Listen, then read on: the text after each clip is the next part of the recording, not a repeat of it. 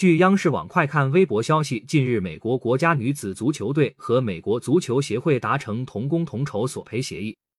根据协议内容，美国国家女子足球队全体球员总共可以获得两千四百万美元赔偿金，约合人民币亿五千万元。美国足协还承诺，今后美国男女足球队在包括世界杯在内的所有比赛中平分薪水。早在二零一九年，美国国家女子足球队起诉美国足协在奖励和比赛条件等方面存在性别歧视，向足协索赔六千六百万美元。感谢收听羊城晚报广东头条。